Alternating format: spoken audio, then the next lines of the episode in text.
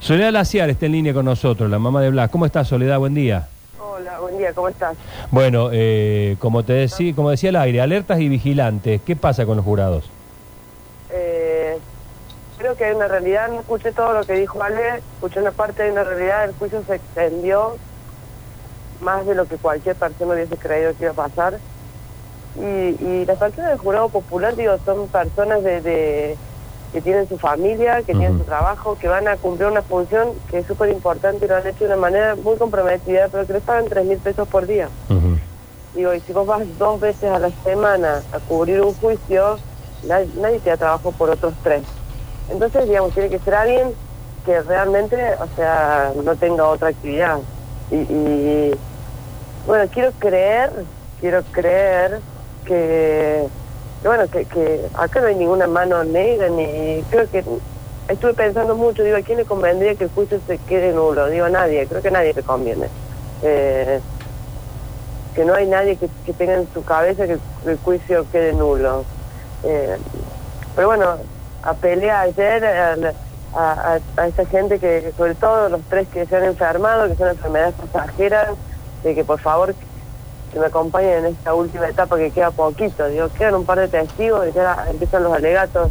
Y la verdad que yo creo que Blas merece justicia. Sí, sí, sí. Si hay alguna mano negra por detrás, y bueno, la vamos a descubrir, digo, pero quiero pensar, vos viste que yo siempre quiero pensar bien, yo quiero pensar que no, que bueno, fue una mera casualidad y que se enfermaran juntos, y bueno, y que el viernes vamos a tener una un día positivo. Bien, bien. Bueno, eh, queríamos saber qué, qué pensabas, este, eh, eh, valoramos y mucho más que valoramos, este, encomiamos tu, tu equilibrio, eh, no, no, no, no arrancás por lo mal pensado, sino todo lo contrario.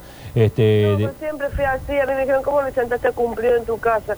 Y lo senté porque yo le creí, que me dijo que quería venirme a dar un abrazo y darme una explicación. Bueno, después me di cuenta de que, bueno, que no era así, digamos que había toda una intención de, de, de limpiar sus culpas, pero tampoco el día de hoy eh, es una persona a la que yo le tenga nada, ningún recelo, no tengo ni recelo con los que dispararon a mi hijo, digo, ojalá en el fondo de su corazón ellos estén arrepentidos de lo que hicieron porque se arruinaron su propia vida, digo, si no pueden pensar que me arruinaron la vida, la, la mía y la de mi familia, que sepan que se arruinaron la suya, yo voy a pelear por justicia hasta el último y que, y que paguen absolutamente todo. Entonces, la verdad que me parece que ya demasiada violencia vivimos diariamente como para como para seguir transmitiendo violencia y eso lo aprendí durante enero viendo un juicio de que vi mucha violencia y no me gustó, la verdad que no me gustó. Eh, entonces digo, me parece que no es el camino, que no podemos atacar con violencia la violencia. Eh, me parece fantástico y lo compartimos. así me criaron, ¿viste? Y, y me parece que la palabra tiene mucho más valor.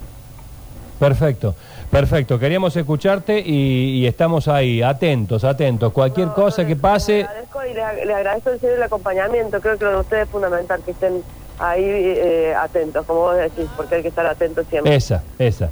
Gracias, Soledad. Muchísimas gracias. De, bueno, eh, bueno, ahí está. eh, lo, lo, lo, lo digo y lo repito, eh, la justicia es independiente, pero...